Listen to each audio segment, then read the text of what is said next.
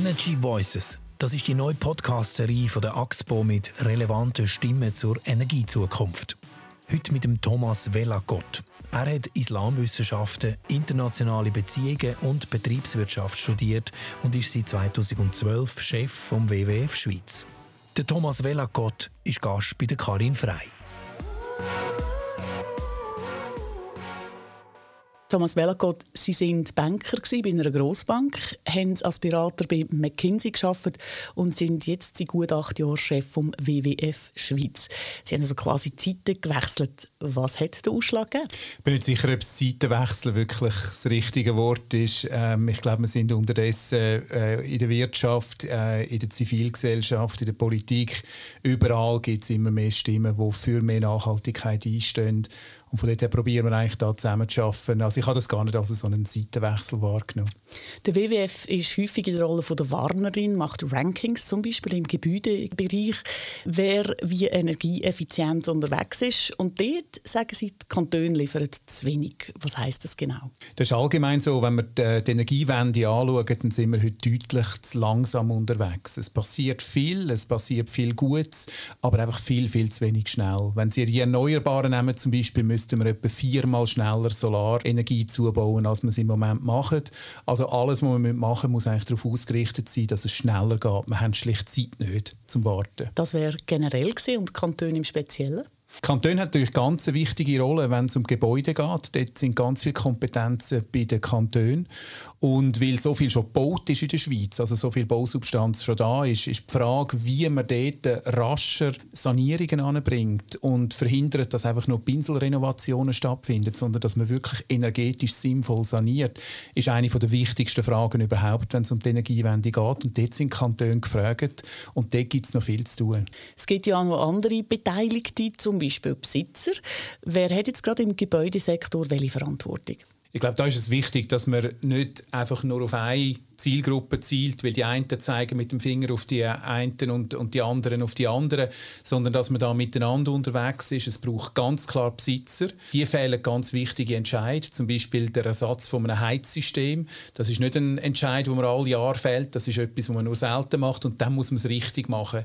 Dann braucht es aber Kantone, die über ihre Strategien in diesem Bereich eben wichtige Anreize können setzen können, die auch Standards setzen können. Es braucht einen Bund, der irgendwo einen Rahmen vorgibt. Am Schluss ist es ist es die Kombination, die wichtig ist. Und wie weit ist der WWF Teil der Lösung und prangert nicht nur an?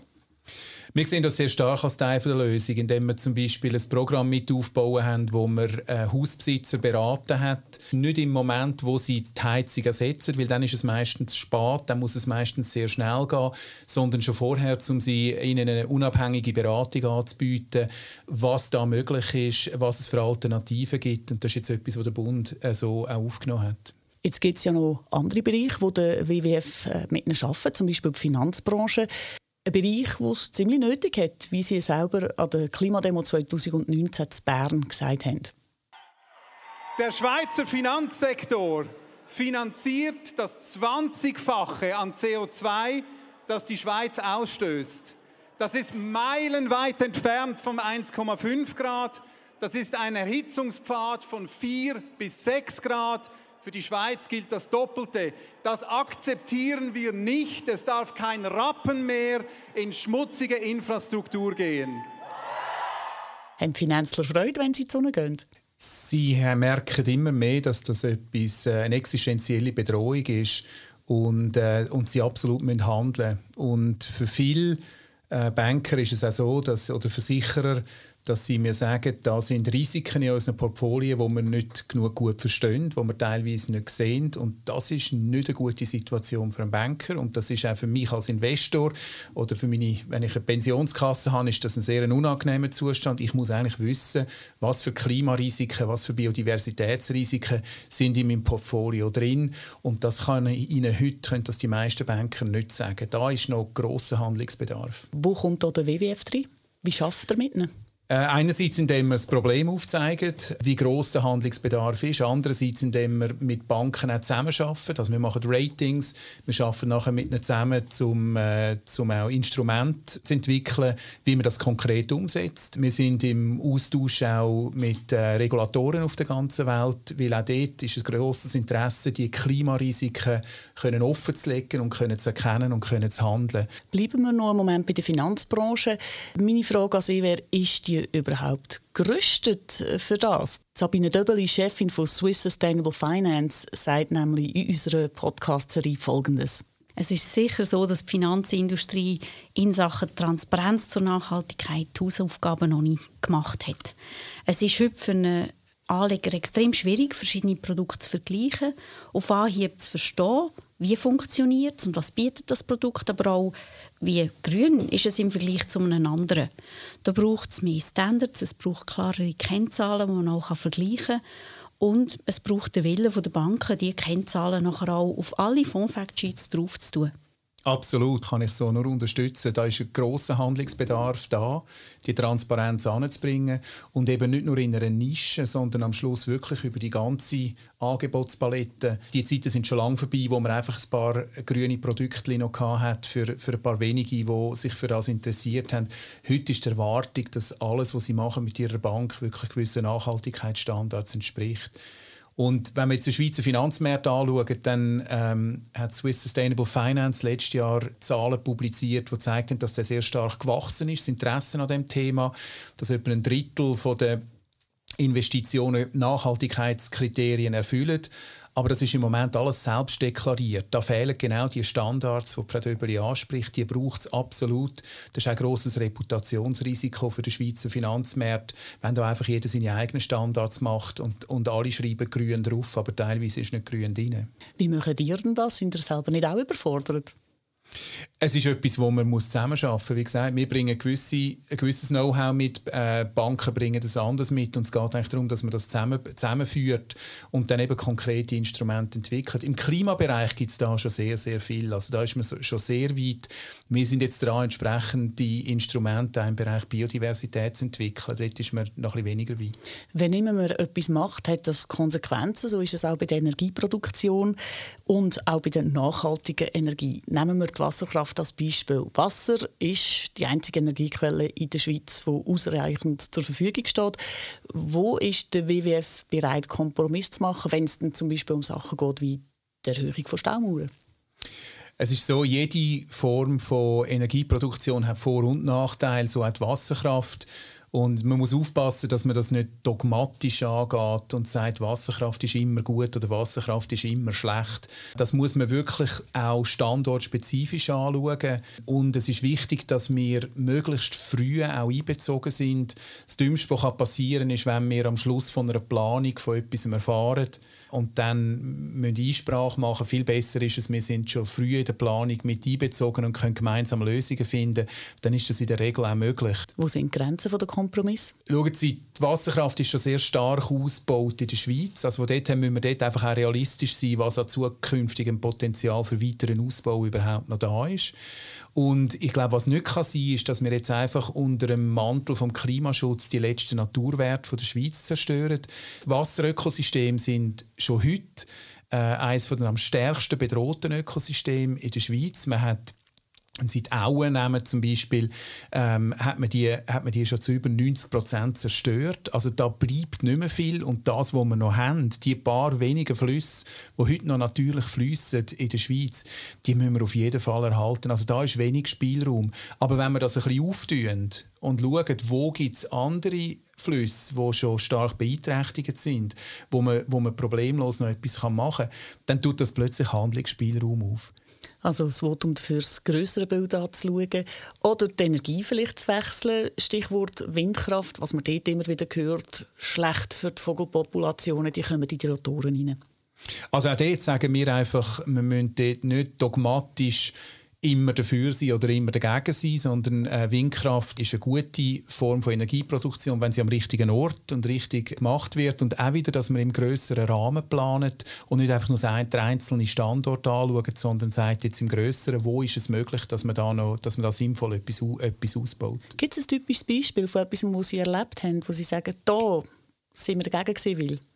Also ich denke, das äh, Pumpspeicherkraftwerk Lind-Limmeren ist so ein Beispiel. Also Wasser. Dort ist es um Wasserkraft gegangen und dort hat man durch einen frühen Einbezug von den Umweltverbänden können sicherstellen, dass man im Tal unten ähm, den Fluss hat können verbessern, also die, Nat äh, die Natürlichkeit vom Fluss teilweise wiederherstellen, hat können, hat können sicherstellen, dass dort äh, die Nat Natur geschützt wird und weiter oben hat man dafür können Eingriff machen, wo es für die Natur viel weniger negative Auswirkungen gehabt hat das große Bild nicht verlieren, wenn wir jetzt die Energiequellen der Zukunft anschauen. Was wäre für Sie der perfekte Mix? Also zuerst mal, es ist sicher 100% erneuerbar. Alles andere können wir uns nicht leisten in Zukunft. Und dann ist, wird der Mix sehr unterschiedlich sein, je nach Land. Für uns in der Schweiz glauben wir, dass äh, Wasser weiter eine ganz wichtige Rolle wird spielen und dass Solar ein viel grösseres Potenzial hat, als die meisten heute annehmen. Und dass man Wind, also zusätzliche Energiequellen nutzt, aber mit deutlich kleinerem Potenzial. Welche Rolle spielt der Verzicht? Verzicht ist wichtig. Man muss ein bisschen aufpassen, wie man ihm sagt. Und was ihr Verzicht ist, ist vielleicht bei mir ein, ein Gewinn von Lebensqualität. Ich gebe Ihnen ein Beispiel. Wir sind letztes Jahr als Familie in die Ferien gefahren auf Schottland und sind mit dem Zug gegangen, haben also auf den Flüger verzichtet, haben dann aber durch das können einen Stopp einlegen in Paris und in Nordengland. Und die Qualität von dieser Reise hat durch das nicht gelitten, sondern eigentlich gewonnen. Ist jetzt das Verzicht oder nicht? Also man muss dort manchmal ein bisschen aufpassen, unter welchem Aspekt dass man, dass man das anschaut. Eine Möglichkeit, die gut funktioniert, ist Lenken über das Geld, auch wenn das manchmal undemokratisch ist. Gemäss dem PricewaterhouseCoopers Bericht wird im Moment aber noch immer zu wenig in die erneuerbaren Energien investiert. Welche Anreize würden helfen, um die Investitionslust zu steigern? Die müssen wir definitiv steigern. Wir müssten im Solarbereich zum Beispiel etwa viermal so schnell unterwegs sein, wie wir im Moment sind. Und andere Länder zeigen, dass das möglich ist. Also indem man den richtigen Mix findet, äh, können wir dort noch deutlich mehr machen. Und es ist eben ein Mix. Es gibt nicht die eine Maßnahme, die einfach alles wird bringen. Aber das, da gehört zum Beispiel dazu, dass wir äh, die Förderung nicht abklemmen jetzt, wie es, ähm, es teilweise vorgesehen ist, sondern dass man weitermacht. Dass man auch schaut, wie kann man sicherstellen, dass sie nicht nur einmal Geld bekommen für eine Anlage, sondern, sondern auch kontinuierlich. Wie können wir sicherstellen, dass jemand, der eine Anlage baut, die einen geringen Eigenverbrauch hat, dass das trotzdem attraktiv ist, dort zu investieren in Solarenergie. Das ist im Moment schwierig mit dem jetzigen System. Man könnte sich Auktionen überlegen, wie wir das im Ausland haben für größere Anlagen. Und am Schluss ist es ein Mix von dem. Und wichtig ist, dass wir ein Ziel haben und dass, wenn wir nicht auf Zielpfad sind, dass wir den Mix ändern und nicht einfach sagen, ja, wir haben es jetzt halt verpasst oder die Ziele sind unrealistisch gewesen. Und sind wir auf dem Ziel gerade? Sind wir gut unterwegs? Nein, definitiv nicht. Und andere zeigen, dass viel mehr möglich ist in diesem Bereich. Andere? Andere Länder. Weltweit ist es heute so, dass zwei Drittel von der Bevölkerung lebt in Ländern, wo Wind und Solar die günstigste Form von neuer Energieproduktion sind. Also die Energien sind extrem viel günstiger geworden in den letzten zehn Jahren. Aber jetzt muss man die Rahmenbedingungen so ausgestalten, dass man wirklich auch investiert rein. Thomas Wellagott, auch Ihnen möchten wir die vier Fragen stellen, die wir all unseren Gästen stellen. Kurze Frage, kurze Antwort. Eine nachhaltige Energiezukunft bedeutet für mich? Dass wir aufhören, mehr Ressourcen zu verbrauchen, als unser Planet zur Verfügung stellt. Und dass wir aufhören, auf Kosten von der Natur und von unseren Kindern zu leben. Was ist Ihr täglicher Beitrag zu einer nachhaltigeren Energiezukunft?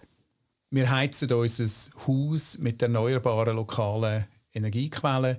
Äh, ich ernähre mich vegetarisch.